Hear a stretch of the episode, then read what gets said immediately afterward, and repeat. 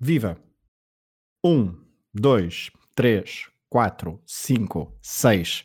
Hamilton é ex-campeão do mundo de pilotos de Fórmula 1. Terceiro campeonato consecutivo para o britânico e está a 1 de igualar a lenda Michel Schumacher. A consagração deu-se no Texas, no Grande Prémio dos Estados Unidos em Austin. Hamilton ficou em segundo, o que foi suficiente para festejar no final do ano penúltimo Grande Prémio da temporada e só foi segundo porque Bottas dominou o fim de semana com pole e vitória na corrida de domingo. Temas para abordar em mais um episódio do podcast Última Chicane. Eu sou o Pedro Fragoso e estarei à conversa com o Pedro Varela. Sejam bem-vindos então a este podcast do projeto Hemisfério Desportivo, um projeto sem paralelo.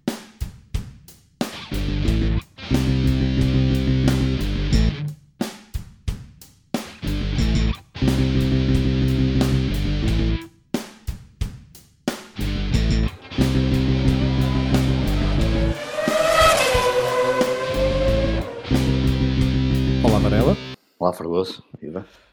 Tudo bem, vamos, uh, antes de, é incontornável falar da Lewis Hamilton hoje neste, neste Sim, episódio, obviamente, para além do grande prémio de Austin, dos Estados Unidos, uh, mas antes vamos falar de notícias, como habitualmente, temos sempre um segmento curto de notícias, e tu tens, tens uh, algo para nos contar, porque as, tu ao longo do, de todos os episódios do Última Chicane, nestes últimos meses, uh, há sempre uma data a falar 2021, 2021, Exatamente. 2021, 2021. E agora, e agora qualquer coisa, mais para falar. Sim. Sim, há qualquer coisa mais para falar, até porque a própria Fórmula 1 acabou por fazer uma organização, não só a Liberty Media, como até depois o Jean Todt entrou via uh, conference call, uh, na, ou video conference call, um, o responsável da FIA, uh, e sim, foram apresentadas as primeiras, os, primeiros, os primeiros regulamentos. É talvez uma das maiores alterações que, que vai acontecer, ou que está, portanto, está em curso e que agora chegou ao fim, ou pelo menos já estão os documentos preparados de, em termos de alterações de regras, foram, entretanto, apresentados três grandes documentos, um técnico, um mais desportivo e outro financeiro. Eh, eu acho que o técnico e o financeiro, eu desportivo não, ainda não vi assim com muita atenção, vi mais o técnico e o financeiro, ehm, que, tem sido aquilo que nos últimos tempos temos vindo também aqui a falar no, no, no podcast, sempre que neste segmento das notícias. O técnico, onde a Fórmula 1 espera, a organização espera que, que, as corridas sejam mais atrativas, não é? Essa é sempre aquela grande questão, não só do ponto de vista das do, do overtaking, das, das, ultrapassagens, como também na parte defensiva, digamos assim, na, na forma como um, no tratamento aerodinâmico, para que hajam, para que, para que, para que aconteçam mais ultrapassagens, e não só mais as ultrapassagens, que aqui o tio, a questão das ultrapassagens, enfim, vale o que vale, mas haja mais emoção. E depois também parece emoção acontecer hum, à parte financeira, e onde entrou aqui, eh, onde entra aqui as tais regras, há muito tem-se falado do, dos custos hum, para, para, para as marcas, e, e, que podem as marcas, ou, ou, ou neste caso as construtoras, gastarem. Hum, Ficou-se a saber que neste momento vamos ter um, um cost cap, como eles até deram o exemplo dos esportes americanos, um, uhum. que vão ser os, os tais 175 milhões de dólares, que estão divididos, um, não os 175 milhões de dólares, mas vamos ter custos divididos em performance e não performance. Os custos de performance é que só podem ir até 175 milhões de dólares, um, e os de não performance, digamos assim, os não performance costs, que são os salários dos pilotos, os marketing costs e as locações, e esses não, não estão dentro desse budget por isso é que me deixa ali um bocadinho, enfim, vamos ver, eu espero que isso não, não traga aqui, não, não desnivela aqui as coisas, um, e depois vai ter um auditor independente que faz, fará uma fiscalização bastante agressiva às contas, como eles próprios disseram. Só, depois temos aquela questão mais técnica das jantes, de pneu 18 e todas essas alterações, teremos tempo certamente para falar isso no início, quando chegarmos lá, mas acho que é um passo para, para essa para essa tentativa de competitividade. E dizer só uma coisa, as pessoas estão sempre a falar da competitividade. Um, recentemente tivemos o campeão de, da WRC, recentemente tivemos o campeão de MotoGP. O Lewis Hamilton tem dominado o campeonato, seis títulos, é atualmente o piloto que, que, que melhor piloto da Fórmula 1, as pessoas falam sempre da competitividade, mas eu gostava só de dizer aqui duas coisas. MotoGP, últimas oito épocas, seis vezes para Marques, duas para Lourenço. Marques ganhou as últimas quatro. WRC, sete, últimas sete temporadas, seis para o GIA consecutivas e agora ganhou o Otto Tramac, uh, Tarmac, um, um, o Campeonato Mundial da WRC. Não vou entrar aqui com a Indy, porque a Indy depois tem aqui outras coisas que eu não sou tão fã, mas uh, não fã, não de ver, mas na própria construção dos carros e uma série de coisas. Portanto, a competitividade da Fórmula 1 eu acho que tem vindo a melhorar e acho que às vezes também é um bocadinho exagerada porque um, a Fórmula 1 é como é e, e, acho que sempre foi isto e nunca deixou de ser eh, apaixonante. Ainda bem que tocaste no, no WRC, fica também Sim. aqui o convite para ir para os nossos ouvintes e poderem ouvir o um último episódio, do Desconto de Tempo, que é um outro podcast do Hemisfério Desportivo, que fala sobre vários eventos desportivos, em que participa também o, o Varela, eu, também o Rui Silva e Pedro Barbosa. No último programa eu estive à conversa com o Rafael, uh, que é um, apaixonado por WRC. WRC Portanto, nesse, nesse podcast cabem também desportos, não só uh, mais convencionais, como por exemplo os desportos olímpicos, mas também alguns de um, motorizado, porque nós falamos aqui de Fórmula 1, mas também ali também gostamos de tocar num ou outro claro. uh, desporto. E no WRC falamos então dessa vitória de Otanak, do Estónio, que rompeu com uma hegemonia francesa que já vinha de Sebastian Loeb e que se prolongou com Sebastian Ogier. Uh, fica então o convite. Antes de entrarmos ainda em Lewis Hamilton e no Grande Prémio do, uhum. de Austin, Uh, é importante nesta altura uh, referir que hum, estamos a gravar a 4 de 11 de 2019, uh, eh, no dia em que se conheceu os nomeados para o primeiro festival de podcasts em Portugal, o PODS, eh, que se realizará no próximo dia 9 de novembro em Lisboa, no Chiado, e o Última Chicane está nomeado para melhor podcast na categoria de, de desporto. Um, o podcast Última Chicane começou com uma ideia uh, magicada no final de 2018, ainda não, uh, quando eu na altura achei que a época tinha sido bastante, bastante agitada, bastante emocionante e que haveria histórias para partilhar em formato de podcast, porque há ouvintes e há uma comunidade em Portugal um, que gosta desta, desta modalidade como de poucas outras, e a verdade é uhum. é que uh, também foi um ano de transição em Portugal, porque os conteúdos também acabaram Uh, o contrato acabou com o Sport TV para depois passar para a Eleven Sport e na altura eu achava que uh, havia pouco tratamento dado à Fórmula 1. Uh, fizemos um, um, episódio experimental, um episódio piloto de balanço da temporada 2018 em que o Pedro Varela se juntou pela primeira vez uhum. a este projeto e durante esta época 2019 temos estado uh, pós todas as corridas para debatermos uh, e uh, tem sido um, um, prazer imenso estar com o, com o, Pedro Varela sempre à conversa no, na ressaca de um grande prémio, porque é verdade, e também já há outros podcasts, como por exemplo o Bandeira Amarela ou o Automóvel, que falam de Fórmula 1 também da mesma forma apaixonada. Nós aqui somos dois adeptos, uh, gostamos muito de Fórmula 1, gostamos muito daqueles domingos de, de corrida ou, e dos sábados de qualificação, mas uhum. principalmente dos domingos de corrida, uh, e gostamos muito de, de, depois debater uns com, um com o outro uh, aspectos mais técnicos, outros mais de corrida, as nossas picardias, olá Sainz, Sim. e uh, não é para ti, não é para ti, mesmo a falar com o Carlos, mesmo a falar com o Carlos. Temos tempo. temos tempo. Temos tempo.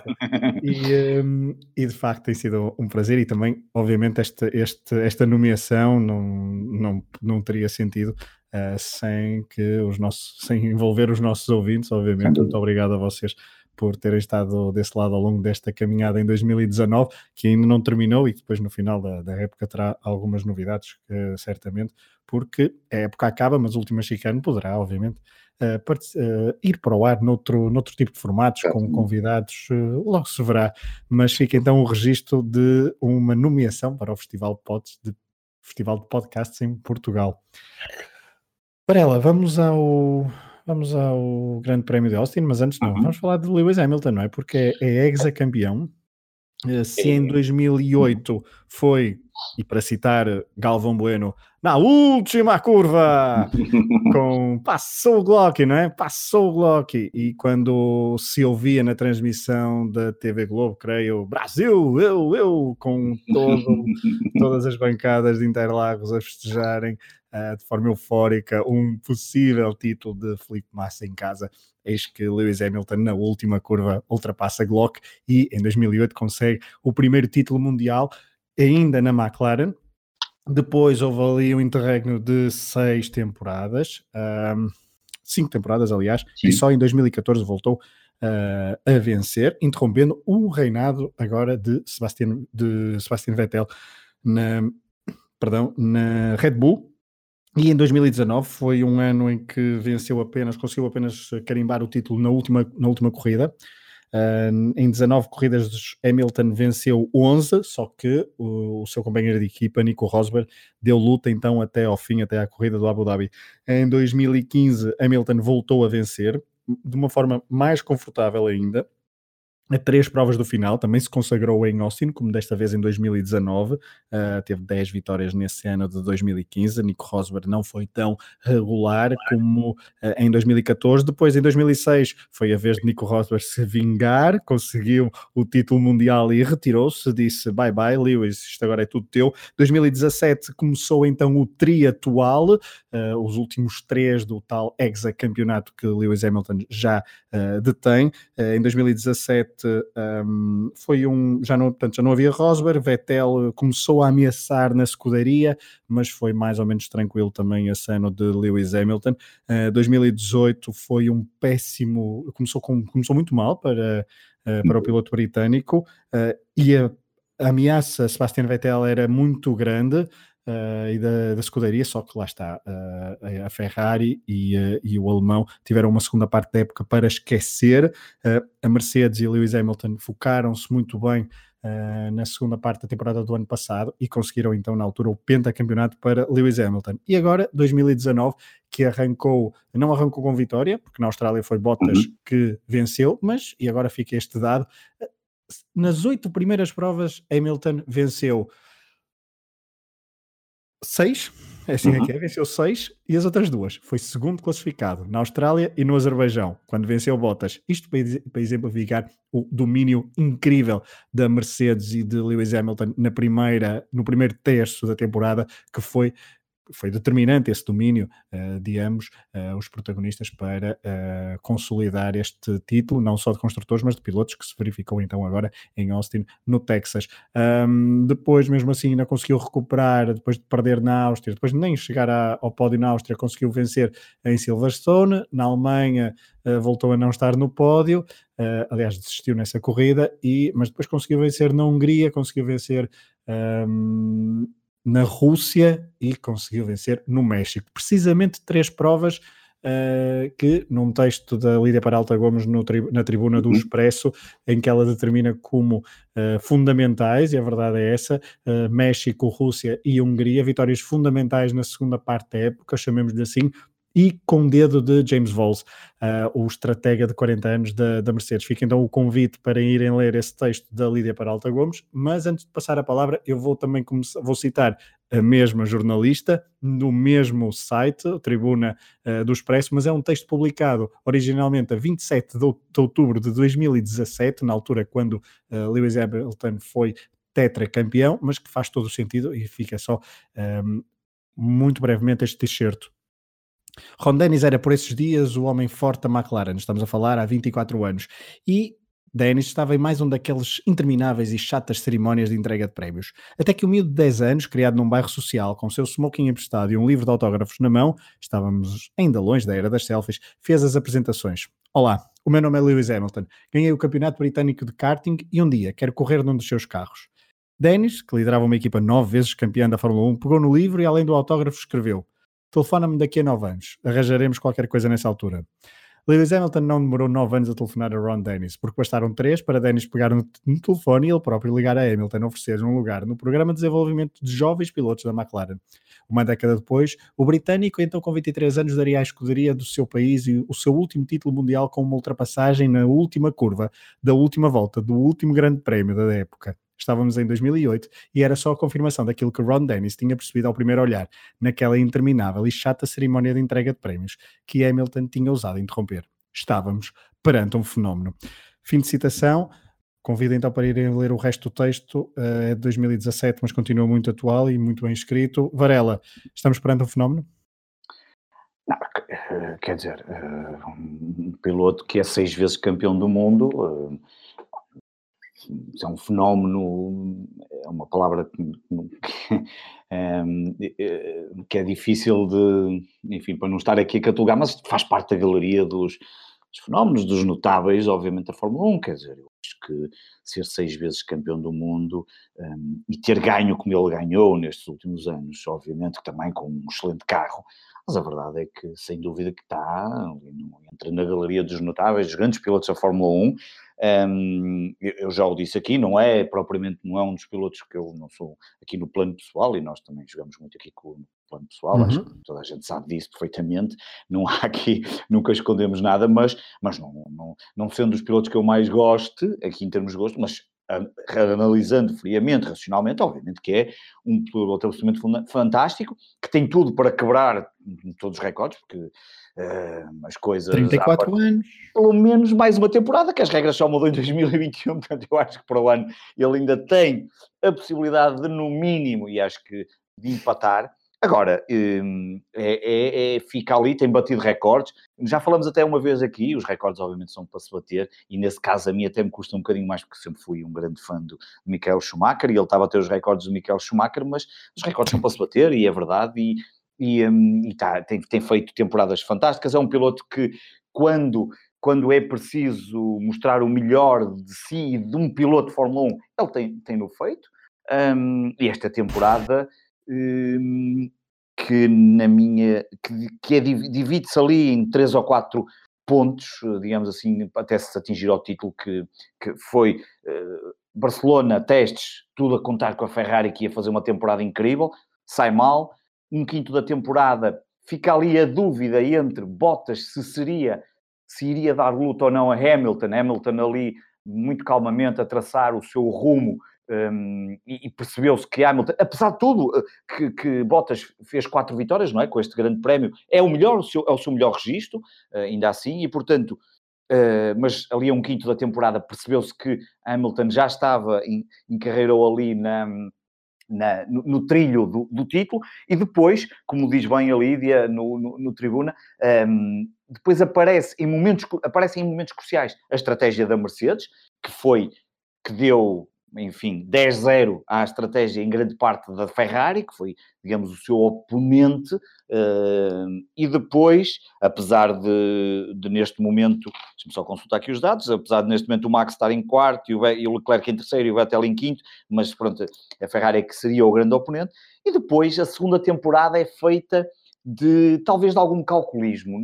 Ganhar, se tiver que ganhar, obviamente não vai, não vai, não vai, não vai, não vai perder uma oportunidade de ganhar, mas fazer uma temporada, fazer uma segunda parte da temporada calmamente, obviamente com melhorias da Ferrari por causa da, da das alterações na, na, pausa de verão e que funcionaram, é um facto. A Ferrari veio, veio melhor e confirmou-se com as vitórias. A Ferrari também faz uma primeira parte da temporada até a pausa de verão absolutamente desastrosa. É, Faz-me lembrar aqui um clube em Portugal, agora aqui uma parte. Mas, e, um, e depois ele, ele um, respondeu com muita calma e, uh, e, e, e, conquistou este título sem. Acho que nunca ninguém duvidou. Acho que ali, no partir do momento em que ele, na primeira, no primeiro quinto da temporada, começa a vencer e começa a passar, e chega ao primeiro lugar, eu acho que, nós estamos aqui várias vezes, estava, estava selado o destino para nossa pena, obviamente, que nós queremos competitividade e gostávamos de ter mais competitividade, estava-se lá do destino deste título mundial e o sexto título mundial estaria, estaria assim, e seria assim conquistado e acabou por ser neste, neste grande prémio. Estados Unidos. Oh, oh, ok, Varela. Outra dimensão engraçada de, de, Lewis Hamilton e que a Lídia também explora no tal uhum. texto já de 2007 e que certo. tem vindo a agravar-se, a agravar-se, não no sentido pejorativo do, do termo, uhum. uh, mas tem vindo a acentuar-se, vá, vamos escolher este, este, este verbo, um, é a, a, faceta popstar de, de Lewis Hamilton no paddock, uh, também conjugado com a alteração do, do, dos donos da, da Fórmula 1, um, ou seja, enquadrar-se ainda mais no, no, estilo que a Liberty uh, certamente procura. deseja e procura. Um, a verdade é que é, é, bem diferente, se olharmos para, para Lewis Hamilton, que apareceu em 2007 e que foi campeão em 2008, é um homem completamente diferente, é obviamente mais maduro, uh, mas também um, fisicamente diferente com, e também com outra postura no paddock completamente uh, distinta. Uh, eu, por acaso, uh, foi uns ou seja, eu, já me habituei, um, já, já convivo bem, já não me causa qualquer tipo de anticorpos. Uh, mas lembro, por exemplo, eu também tive quando com, é, aconteceu com, com Hamilton como aconteceu também com Rafa Nadal, por exemplo. Uhum. Uh, Rafa Nadal, quando veio e quando Um, e quando apareceu com aqueles, uh, aquela indumentária colorida, com a. Okay uh, com, os, uh, com a camisola de manga, de manga cava, uh, ali a romper um bocado com, com os estereótipos que nós estávamos habituados a ver nos, no clássico jogador de ténis, e apesar de ganhar, ele me gerou-me alguns anticorpos e na altura não, não, torcia, não torcia por ele, e, e, e esta fase de Lewis Hamilton também não deixou-me um bocadinho pé atrás no início, mas já me habituei, já me habituei, quer a Nadal, quer a Hamilton, curiosamente, uhum. se calhar sou demasiado conservador ou, e depois uh, sou vencido pela, pelas evidências e, pela, e pelo talento, e acho, um, há pouco eu perguntava-te se, se a Hamilton é um fenómeno, eu acho que é difícil, é sempre difícil falarmos de, de, algo que está a acontecer no momento, não é? Uh, depois é olharmos quando daqui a 10 anos olharmos para, para o que aconteceu, no, o que acontecerá nos próximos 10 e o que é que está a acontecer agora, se calhar poderemos encontrar uma palavra melhor para definir uh, Lewis Hamilton, mas de facto é o melhor piloto da, da atualidade, é o melhor piloto uh, pós-Schumacher. Um, Sim, de longe. De longe. Eu sei que há muitos fãs de Alonso, eu sei que há muitos fãs de Vettel. Ah, sim, e o Alonso mas... é um grande piloto, também teve alguns problemas, se calhar algum azar e também a coisa não. Sim, mas não é, sim, é, é, é óbvio que, quer dizer, hum, lá está, há pouco tu estavas a dizer, quando estamos a falar de fenómenos, não é? E quando entramos, eu sei que há aqui gente que acha que o, o Alonso, eu acho que também que o Alonso, num outro, se calhar, mesmo na atual Fórmula 1 com outro carro, hum, era capaz de ser altamente claro. competitivo. A tal conjugação, a tal conjugação de equipa-carro, equipa-carro e piloto. Quem ganha é ser só piloto, exatamente. Claro. É uma conjugação fundamental para, para se ter sucesso. E o Lewis Hamilton, lá está, foi campeão em 2008 e depois só em 2014 é que foi, é que foi campeão, porque não tinha o melhor carro, não claro. tinha a melhor equipa uh, e não, não estavam to reunidas todas as condições para uh, conseguir chegar, uh, inclusivamente, acho que nem foi, não tenho aqui todos os registros, mas penso que nem é vice-campeão nessas, nessas épocas entre uhum. os dois primeiros títulos mundiais de, da sua história. Mas, um, mas a verdade é que é um piloto que ainda, ainda na corrida de ontem demonstra uma um desejo de vencer incrível, é um, o tal Hammer Time é, também é bastante conhecido, é uma, é uma marca registrada dele, porque ele é de facto um, um relógio suíço a, a correr, um, um, pouco havia, Marco Marques é um bocadinho diferente, por exemplo, olhando para o MotoGP, mas uh, o, o Lourenço quando estava uh, no seu topo de forma uh, e venceu alguns campeonatos assim, ele uhum. fazia voltas praticamente no mesmo minuto, no mesmo segundo e praticamente no mesmo décimo segundo. Uh, e, e, essa capacidade de um piloto, para além do carro e para além da estratégia da equipa, uh, tem que ser uh, enaltecida. E, de facto, Lewis Hamilton tem provado a todos que está lá, está, está no, está no sítio certo, à hora certa, não, uh, não falha quando, quando não pode falhar. A verdade é essa, porque Bottas este ano uh, chegou a ameaçar, mas depois não conseguia dar o passo decisivo não conseguia pôr toda aquela energia que ele tem dentro do que ele, Hamilton tem uh, dentro do, do Mercedes e que o torna uh, tão fascinante para quem, para quem está de fora e de facto é um, é um piloto, é o justo vencedor este, este ano. Um, e tu dizes uma coisa, deixa-me só dizer aqui uma coisa, tu disseste, ele foi vice-campeão no meio dos é? entre, okay. entre, os dois e os terceiros, mas ele antes percorre ali entre o primeiro título e depois a, o segundo, ele ficou sempre entre quinto e quarto, sempre. Quinto, quarto, isso, quinto, quarto, quarto, e depois é que ganha dois, segundo e depois três um, primeiros. Portanto, eh, ele também passou ali um bocadinho. Um, passou um bocadinho também como aconteceu o Alonso, eu acho que lá está. Se calhar ele acabou por ter um bocadinho mais de sorte que Alonso, sim. A marca depois deu-lhe um carro. Eu, também me estava a lembrar de Daniel Ricardo. Daniel Ricardo também é um piloto. Olha, exato, olha, olha o que lhe está a acontecer, não é? Muito talentoso e que com um carro com, pois, bastante mais fraco ainda vai mostrando, ainda vai dando ar da sua graça, não é? Mas não chega, não chega. Principalmente não, claro no desnivelamento que existe neste, na atual Fórmula 1. E deixa-me só dizer uma coisa, há bocado estavas a falar do, do, do Lewis Hamilton enquanto personagem, enquanto enquanto aquela persona, enquanto aquela, aquela figura que nós estamos agora a habituar a ver. Eu, eu também nunca fui, não, não sou um grande fã, mas isto é, vale o que vale, nós, todos nós temos os nossos, os nossos, gostamos mais de uns ou de outros, às vezes por pequenas coisas, às vezes até pode não ter nada a ver com, com o aspecto esportivo, mas eu guardo, guardarei sempre uma imagem que tenho dele, mais recente, de uma excelente entrevista, já que estamos aqui a falar, de, falaste aqui de uns bons textos da Lídia, um, do, da entrevista que ele deu, entrevista não, do formato que, que uma espécie que sim, aquilo na realidade é uma entrevista, uma conversa com, com o Letterman, de uma série que está na Netflix, em que o Letterman convida várias pessoas, e ele, e, ele foi falar com, e o Letterman convidou o Hamilton a contar a história desde criança, e ficou aquela imagem, aquela imagem de, que tu acabaste depois de dar aqui o exemplo do Ron Dennis, miúdo obstinado, e que, e que acabou por... por um... E que não veio de, de um meio favorecido. Exatamente, era isso que eu ia dizer, e não vem, depois eu falo do pai, o pai está na audiência, um, e fala de, das dificuldades, e obviamente depois de, do, do, da, da forma competitiva como, que na realidade, verdade seja dita, estes pilotos de Fórmula 1 têm quase todos, porque já falamos aqui várias vezes dessa questão, eles, não só, eles são pilotos de equipa, mas entre eles também há a competição, de, são, são, são desportistas que estão muito habituados ao espírito de competição e de querer sempre ganhar, e ganhar não quer dizer que seja ganhar o título. O Hamilton certamente é ganhar o título, os outros às vezes é conquistar o quinto lugar ou sexto, às vezes o, Norris é, é, ficar à frente do Sainz, não é? Por exemplo. É, muitas, pou, muito poucas vezes. Eh, sim, claro, mas por acaso aconteceu este fim de semana, foi? Foi, foi. Deixa-me ver os meus, deixa ver os meus papéis. Foi, foi, ah, já, já, já, já, já, te queres antecipar. mas, mas, na verdade, hum, eu acho que hum, é essa a imagem que eu fico dele e de um piloto que, que, que fez, que, que, que, construiu o seu caminho e está ali, seja fenómeno notável, é, é, merece por tudo aquilo que conquistou e ninguém ganha, ninguém ganha seis títulos de, de Fórmula 1 só porque, só por ter sorte ou só porque o carro é bom. Isso não, não, não, não existe, não, sinceramente. Não existe e estás, A dar, estás a dar argumentos àqueles que defendem que Sebastian Vettel é um grande piloto porque também há uma falange uh, de adeptos que acha que ele não é uh, assim claro, tão... Claro. Mas isso pode ser um Sim, bom, é... bom motivo de discussão para um programa extra-temporada, não é? Extra-temporada. Exatamente, e de balanço. Falaremos, uhum. obviamente, de, de Lewis Hamilton depois em episódios de, de balanço da, da temporada.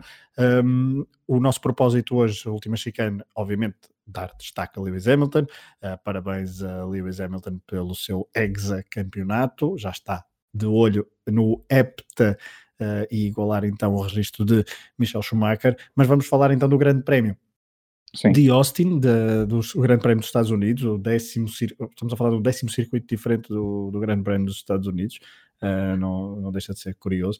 Uhum. Um, é um circuito que, que, eu até que eu até eu até gosto bastante. Sim, não, tem um traçado engraçado. Sim. Tem um traçado muito, muito, muito engraçado. Uh, Festejava-se os 50 anos de Matia Binotto, mas não teve uma prenda uh, lá muito boa, não é? Não, não. não, não correu bem o domingo de, de, de Binotto. Uh, vitória de Valtteri Bottas, Hamilton em segundo e vai estar para em terceiro. Antes de irmos uh, grandes detalhes, Varela, e muito rapidamente, para também já nos alongarmos um uhum. bocadinho com o Hamilton, uh, muito rapidamente, em off falávamos, tu dizias que, que o grande prémio foi uh, como se começar, e eu até disse que até foi um grande prémio divertido, e, e deixa-me já fazer o contraponto, porque certo. foi um grande prémio divertido por duas questões. Um, é um grande prémio que só se percebe quem vai vencer exatamente muito perto do final, com a ultrapassagem de Bottas a Lewis Hamilton, uh, ou seja, houve estratégias diferentes de, uh, de pneus, basicamente, porque Hamilton só parou uma vez e Bottas parou duas vezes, e depois também houve emoção até ao fim com o Max Verstappen a chatear Lewis Hamilton, então até à 56 volta, uh, e daí eu achar que essa emotividade até ao final, mesmo que a ultrapassagem, a ultrapassagem de Bottas a Hamilton não tenha sido uh, assim tão complicado ou tão espetacular como isso, o facto de haver competitividade até ao final uh, e boas ultrapassagens uh, durante, durante o Grande Prémio e estas estratégias diferentes que uhum. dão alguma emoção, é mesmo para, para dizer, ok, pode não ser o grande prémio mais espetacular do mundo, cheio de ultrapassagens e cheio de um, emoção eh, de, de, despistes, por exemplo, ou de, de, lutas aguerridas, mas a nível estratégico é uma corrida que se viu, foi uma corrida que se viu confortavelmente, de forma uh, entusiasmada e de forma uh, apaixonada, porque lá está, houve incerteza praticamente até ao fim. Uh, houve tempos em que a Fórmula 1, de facto, não Uh, o vencedor sabia-se com muito mais antecedência. E este ano, apesar de haver corridas um bocadinho mais monótonas do que outras, esta, um, este condão da estratégia, este, este, este peso da estratégia uh, tem, tem, um, tem dado algumas corridas interessantes. Um, ao Campeonato do Mundo de Fórmula 1 2019. Uhum. E passando para ti, em, em traços gerais, uh, Varela, a corrida, uh, tu não estavas a achar, tu dizias-me confidencial que não foi assim tão espetacular. Eu, eu acho que sim, sim, Mas pelo menos arrancou de forma impecável. Para mim, sim. Aí sim, para mim, talvez tenha sido a primeira volta mais espetacular deste, deste campeonato. Estás a dizer por causa do Norris, não é? Não, não, não, não, não. Eu, te, eu até tenho seja o Norris e eu depois fui confirmar. Não, não, porque repara, eu até acabei de colocar a imagem no Twitter, agora mesmo essa imagem, que é uma imagem espetacular, mas já lá vou, porque nós temos o Bottas que arranca bem e decidido, um, depois temos ali o, o, Max também faz uma boa pressão, o Hamilton também, um, o Vettel ali sem, sem alguma chama. Há uma, uma imagem espetacular hum, da F1 TV e todos, acho que toda a gente, todos que me transmitiam, em que temos ali ao final, acho que é da primeira curva, tens Bottas, Max, dois carros, depois outros dois, Vettel, Hamilton, depois três carros ali, lado a lado, portanto temos dois, dois, três, parecia Estás a ver? Parecia quase ali um, uma formação de futebol. Um, e os três atrás é o Leclerc, o Albon, e se não estou enganado é o, é o Sainz, um, uhum. que depois ele sai fora, não é? Mais à frente. Exato. Uh, e é com o Albon, não é? É assim, é o exatamente, Sainz e Albon batem exatamente, no, exatamente. então, ao, ao lado do Leclerc, depois à frente está o Vettel e o Hamilton, depois à frente o Bottas e o Max. Depois temos aquela ultrapassagem do Hamilton ao Vettel, temos o ataque do Leclerc ao Vettel, depois ainda temos o Norris ao Ricciardo e depois ao próprio Vettel. Pá, tudo ali naquele espaço de, de, primeira volta. Claro que isto é o que nós queríamos, era que isto fosse sempre assim, uh, já sabemos que não, que não é, e não vale a pena também entrar sempre nessa, nessa discussão, mas foi, acho que foi uma boa primeira volta e uma, uma, uma emoção muito grande nesse, nesse, nesse, nesse, nesse momento. Agora, eu o que eu disse há pouco, e quando estávamos aqui a confidenciar em, em, em off, e ainda bem temos que discordamos aqui desta, desta visão, ainda bem, não estamos aqui sempre para, para concordar um com o outro. Eu, o que eu disse foi, eh, na volta 8, quando a suspensão partida do, do Vettel, eu olhei e disse assim, pronto, é, a Mercedes vai ganhar isso. Na verdade, não disse em direto, porque foi a corrida que eu vi entre diretos e indeferidos, porque não, não, não, não, não pude acompanhar como, como costumo acompanhar, mas mas entre, entre olhei e pronto, está decidida a corrida, isto vai ser ganho, vai ser vitória da Mercedes, mesmo que o Max pudesse eventualmente uh, fazer ali qualquer coisa, mas ele estava muito, estava, no, mais uma vez, estava naquela sua fase de chorão, um, tanto que depois ainda vou fazer aqui uma pequena nota, espero não me esquecer de umas declarações que ele tem no final da corrida que não, não me parece nada elegante. Posso só dizer, após umas declarações um pouco elegantes à Zigo Sport, canal holandês de desporto, onde ele põe em causa Ferrari, que a velocidade de ponta da Ferrari, ali umas questões que eles ultrapassam as regras e que ninguém diz, bem, coisa que o Hamilton também já tinha feito no, no, este ano. Pá, eu acho que fica muito mal, sinceramente, a este tipo de pilotos e, este, e num desporto se, se há... Se, Achas, se há... Desculpa interromper-te. Achas que Verstappen sentiu que houve vários grandes prémios nesta última fase da temporada que se dizia ah, a Red Bull tem que, vai estar impecável, é um, é um grande prémio à imagem, é uma corrida à imagem da Red Bull, ao carro da Red Bull, a Red Bull é, é, é favorita. E depois tiveram os problemas e isso gera obviamente frustração, não é? E notou-se, e notou-se porque tivemos de volta nas últimas duas, três corridas o Verstappen do, do ano passado, um bocadinho, quando nós aqui já elogiamos várias vezes não só o seu espírito aguerrido, obviamente, que ele tem e, que, e as suas qualidades enquanto piloto, mas depois temos a questão que às vezes uh, vai para lá um bocadinho daquele, daquilo que se espera de um, de um piloto uhum. que vai amadurecendo. E portanto não lhe ficou nada bem, mas foi por isso que eu achei, quando a suspensão parte e depois quando, quando hum, se percebe que eh, ali na volta 17, foram logo 8, 8 voltas depois de Vettel, quando a box diz para o Hamilton: olha, atenção que eles vão fazer todas duas paragens, portanto, vamos ficar pelo plano inicial, que se percebia que era uma, eh, percebeu depois que era uma paragem.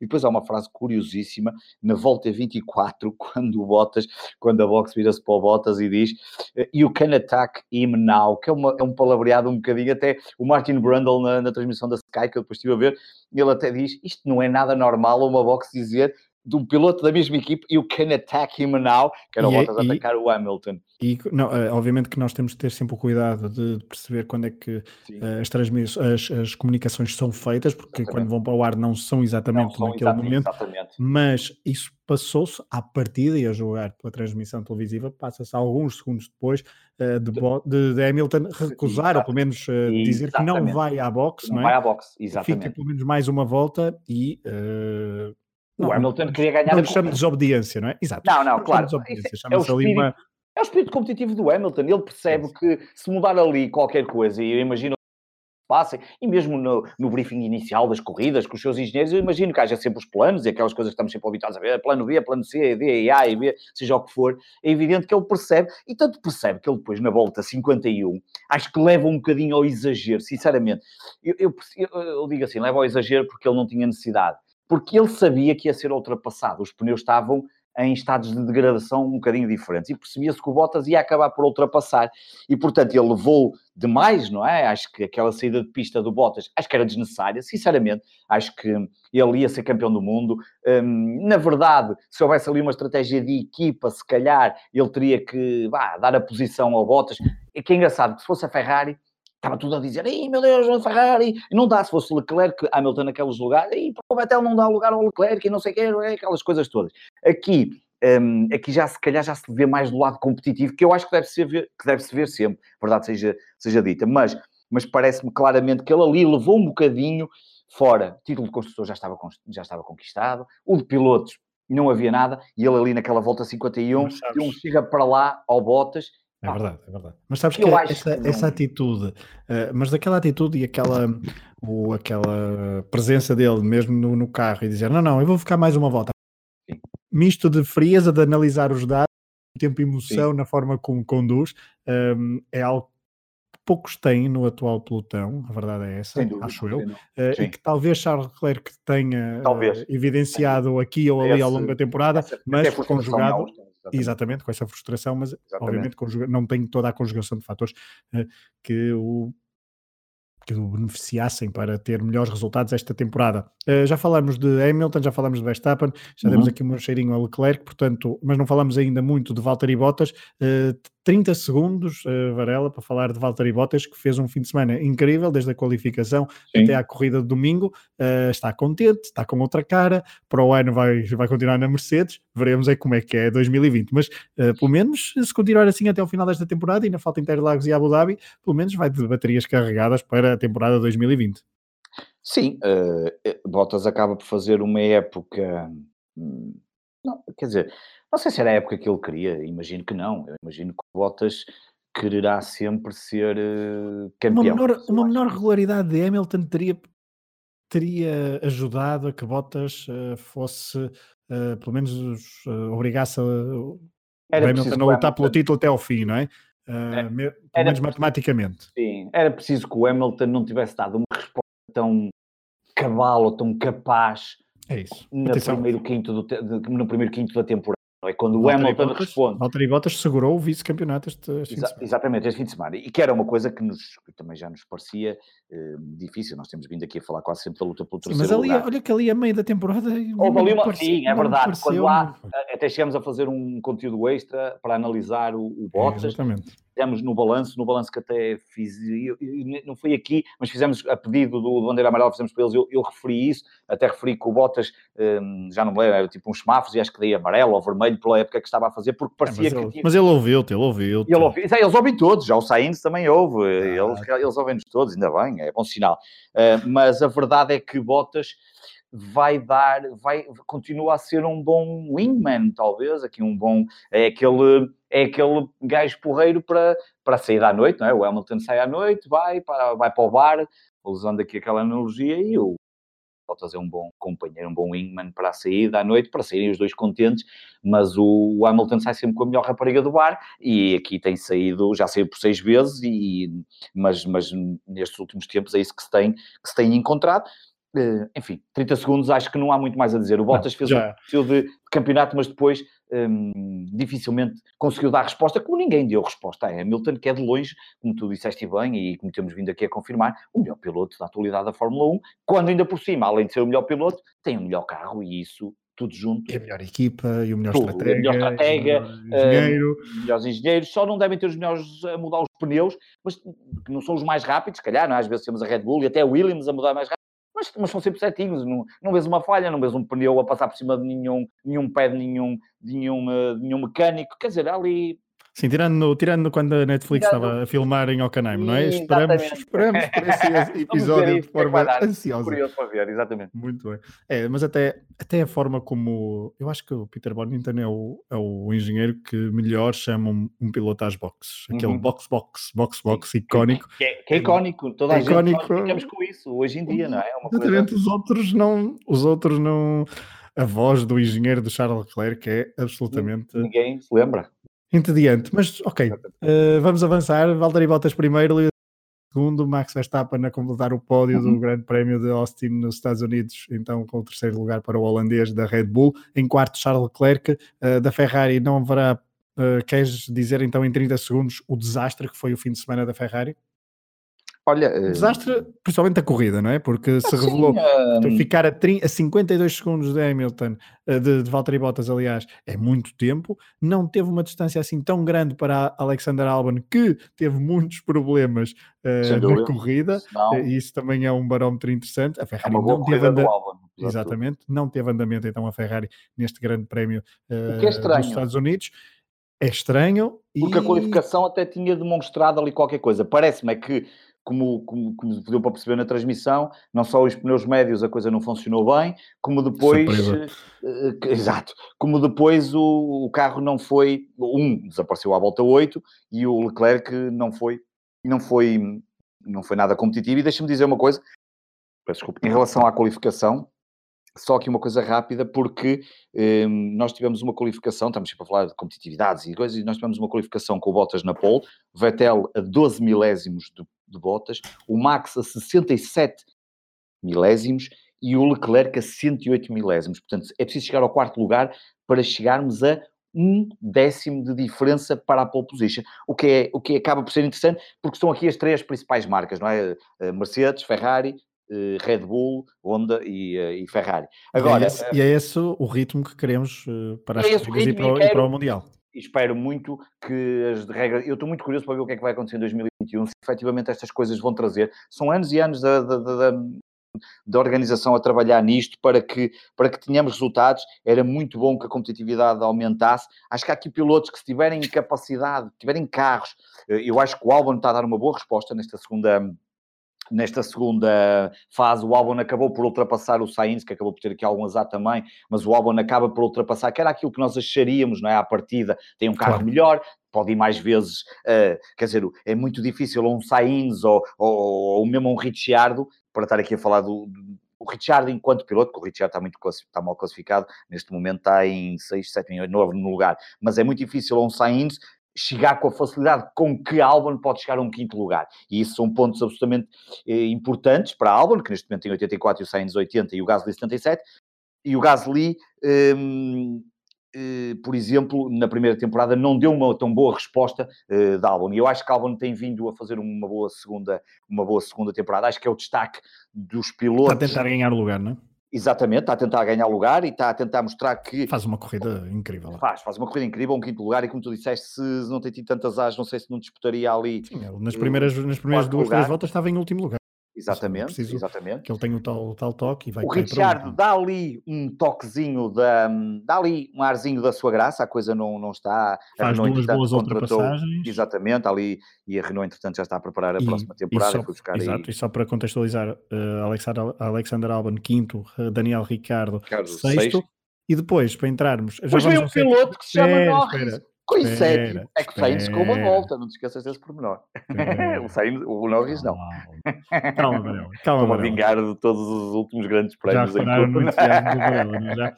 Sétimo e oitavo, já vamos a isso. Só para dar nota então do nono lugar de Huckenberg, os dois monolugares nos pontos. Em décimo, Sérgio Pérez, que fez outra boa corrida também, uh, para quem partiu do pit lane e conseguiu pôr o Racing Point na Ehm, nos, nos, lugares pontuáveis. Kimi Raikkonen também fez uma boa corrida, mas não foi suficiente para colocar o Alfa Romeo nos lugares pontuáveis. Foi 11, Daniel Kvyat 12, Lance Stroll 13, Giovinazzi 14, Romain Grosjean 15, Gasly 16, 17 George Russell, 18 Kevin Magnussen. Aliás, 18 uh, eh, Kevin Magnussen desistiu uh, na, na, uhum. na penúltima volta. Sim e por isso uh, não aparece classificado.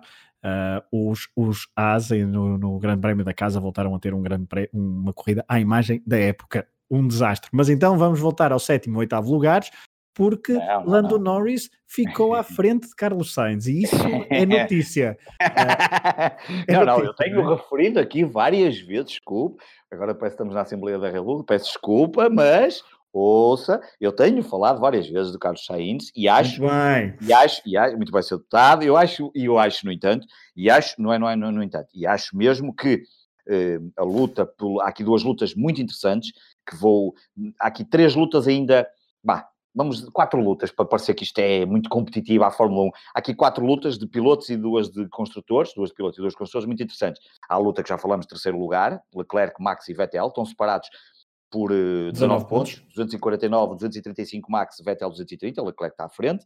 Depois há uma luta muito interessante que é pelo primeiro dos outros, que é uma luta muito, muito uh, é de louvar, porque não são os carros, não são os carros dos, das três primeiras equipas, que é Albon, Sainz e Gasly. Eu acho que esta, esta luta vai, vai continuar entre Albon e Sainz, e acho que, acho que o Sainz, como por exemplo o Norris também teve alguns azares em algumas corridas, o Sainz acaba por ter alguns azares nestas duas últimas corridas, e neste momento temos uma luta, o Albon 84, Sainz 80. E depois há duas lutas de construtores muito interessantes.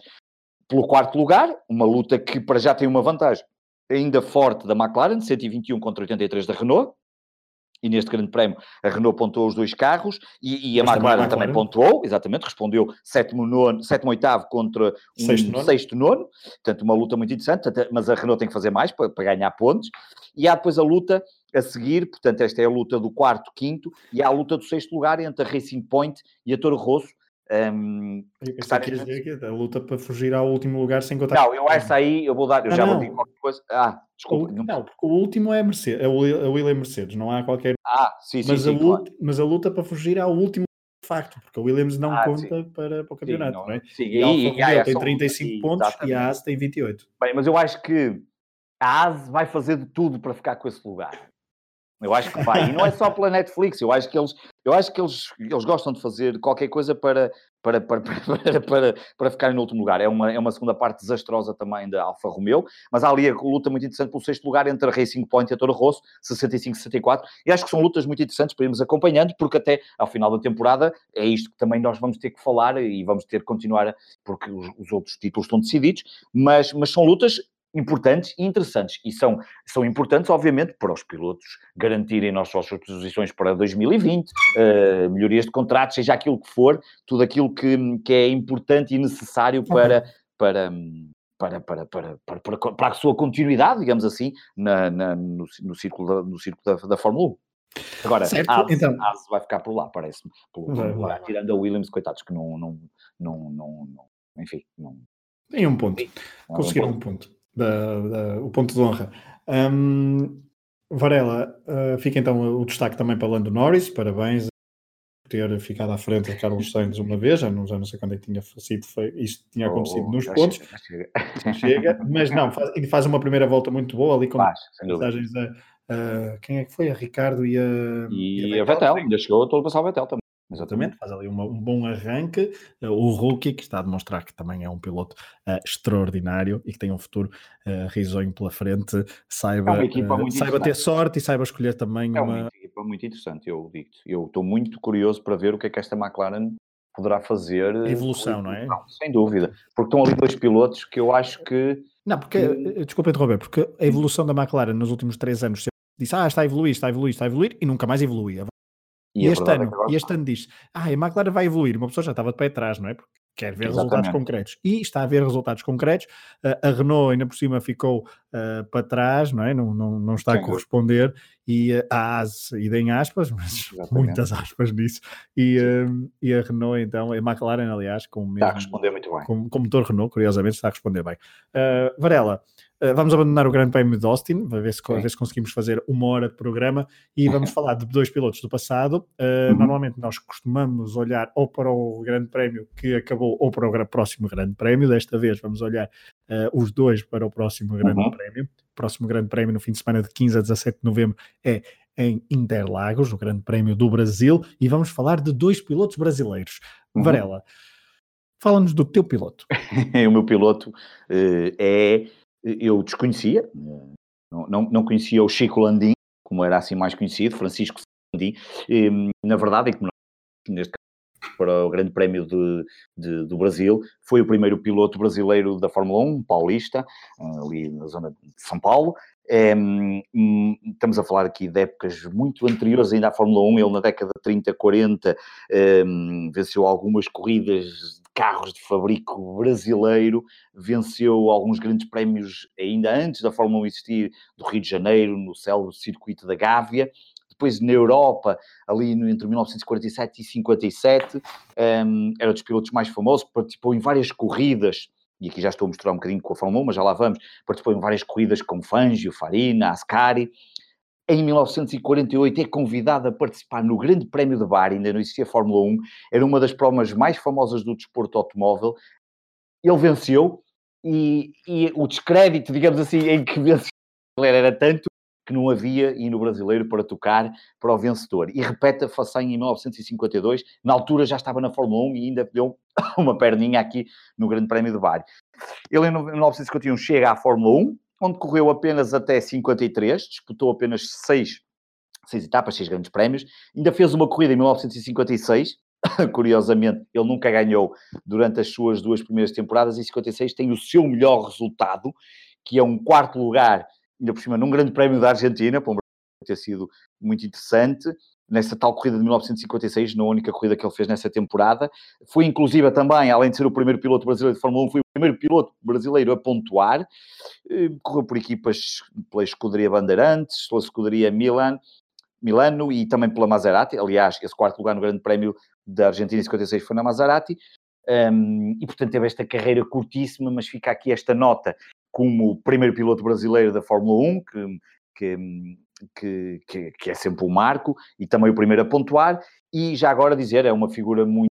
E, e havia se calhar aqui mais para falar, ele depois correu muito em, outras, em, outras, em outros desportos motorizados, em outras categorias, mas fica aqui uma nota final, em 1990 foi uma das pessoas que mais batalhou para, para ver o regresso da Fórmula 1 ao Brasil, não foi com sucesso, ele infelizmente não conseguiu ver um, o trabalho desse sucesso, porque depois morreu e, um, e portanto, não, ele morreu, se não tenho erro, com 81 anos, e, um, mas mesmo assim batalhou muito para que a Fórmula 1 regressasse e isso foi conseguido.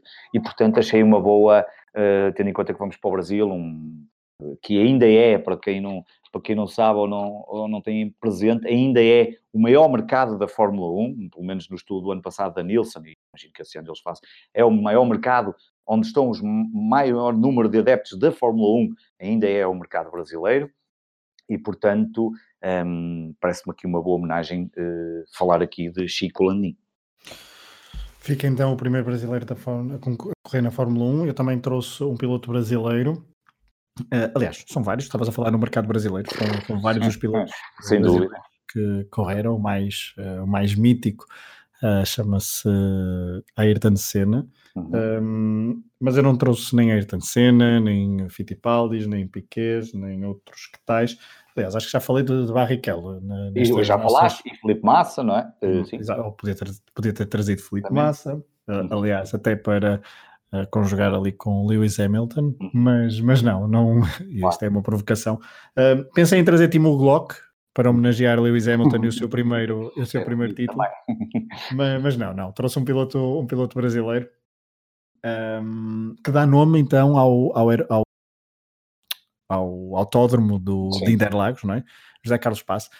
Um, é assim que se chama o, o autódromo de, de Interlagos. Uh, José Carlos Passo nasceu, também é paulista, uh, nasceu em São Paulo em, uh, em 44, a 6 de outubro, uh, e morreu em 77, ou seja, com 33, com 32 anos, aliás, quando era uma. Um, já não se pode dizer que era uma promessa da Fórmula 1, mas para contextualizar, nos anos 70, uh, pilotos com 32 anos ainda tinham uma, uma larga carreira pela frente. Uh, e ele estava, diz, dizem as crónicas, estava ali em ponto rebuçado, então quando um desastre com o seu avião privado que ele pilotava, isto, histórias de pilotos de Fórmula 1 uh, que morrem em, em aviões eh, parti uh, particulares, não é, um, ehm, não é caso único, já falamos aqui de vários, de vários pilotos que têm, têm acidentes uh, dessa natureza, mas então ele morreu também perto de São Paulo em 1932, quando em 1977, aliás, com 32 anos, um, quando estava uh, a competir na Fórmula 1 com o Brabham. Um, ele nessa época de 77 tinha ficado em segundo lugar na Argentina, depois tinha desistido no tal Grande Prémio de Interlagos. Um, e depois um 13 terceiro na, lugar na África do Sul, uh, mas era apontado como um dos, um dos favoritos, mas pelo menos alguém que poderia uh, ter um bom desempenho nesse, nesse ano, e uh, Bernie Eccleston um, rezam as crónicas, terá dito alguma vez que se Passe não tivesse morrido, não teria contratado Niki Lauda uns anos, uh, uns anos a seguir. Um, e a verdade é que eu já estou a entrar em 1977, mas um, este piloto, este paulista, este piloto paulista uh, veio para a Europa para competir na Fórmula 3 britânica, onde foi campeão. Depois chegou também à Fórmula 2 com Frank Williams e também conseguiu um segundo lugar ao serviço da Ferrari nas 24 horas de Le Mans. Uh, portanto, ele também se notabilizou nos, uh, nas provas de turismo mas chegou à Fórmula 1 então em 72 uh, com a Williams, quando o motor era o motor March. Um, no primeiro ano, então, em 1972, uh, consegue apenas 3, pro, 3 pontos, fruto de um sexto lugar no Grande Prémio de Espanha e de um quinto uh, do Grande Prémio da Bélgica. Depois o carro deu vários problemas e ele raramente conseguiu terminar. Em 73 muda para a Surtees um, e consegue alguns bons resultados, consegue o seu primeiro pódio na Áustria, uh, no circuito, agora a ver se eu consigo dizer isto bem, Ostrichring, acho que é assim que se diz, então terceiro lugar no Grande Prémio da Áustria e no Grande Prémio da Alemanha, Nürburgring, consegue um quarto lugar, portanto já a conseguir com um carro nitidamente inferior aos outros, a conseguir então bons resultados. Em 74 eh, continua, eh, inicia a época na, na Surtees, uh, faz um quarto lugar no Grande Prémio de Interlagos, no Grande Prémio de Caseiro, mas a meio da temporada muda de, muda de equipa e então muda-se então para a Brabham, onde ele fica definitivamente até falecer em 77. Mas então em 74, com a Brabham, consegue um segundo lugar no Grande Prémio dos Estados Unidos, consegue um quinto lugar, por exemplo, em Monza. Uh, o grande ponto alto da carreira de, de José Carlos Passo surge em 75, na segunda prova do Campeonato do Mundo, em que ele consegue um, ganhar o Grande Prémio do Brasil em Interlagos, uh, uma vitória que o catapultou para um bom ano, é o seu melhor ano, 1975, na Fórmula 1, em que depois consegue um quarto lugar na África do Sul, consegue um pódio no Mona, consegue um, consegue um segundo lugar em Silverstone, consegue também um quinto lugar no Grande Prémio da, da Holanda e termina o campeonato então em sexto lugar da geral. Em 76 o grande, o, a carreira não é Mundial não é tão bom, não consegue chegar ao pódio nenhuma vez, mas, um, mas então uh, depois para em 77 então ainda com a Brava um, não conseguir um, terminar a temporada, fruto então do tal acidente trágico em São Paulo, quando conduzia, ou quando pilotava o seu avião. José Carlos Passo, o nome o, do piloto que dá então o nome então ao circuito de Interlagos, onde vai decorrer a próxima prova do Mundial de Fórmula 1, a penúltima de 2019. Uh, Varela, o, o, o Mundial está quase, quase, quase a acabar. Uh, o próximo circuito de Interlagos uh, traz-te alguma memória especial? Assim, assim de repente, acho que não estou assim a. Assim, agora apanhar. Do... Não, não, ok, memória especial não, para além daquela do, do ultrapassar nos últimos tempos, é, é um circuito que às vezes chove muito, não é? Sim. e, que,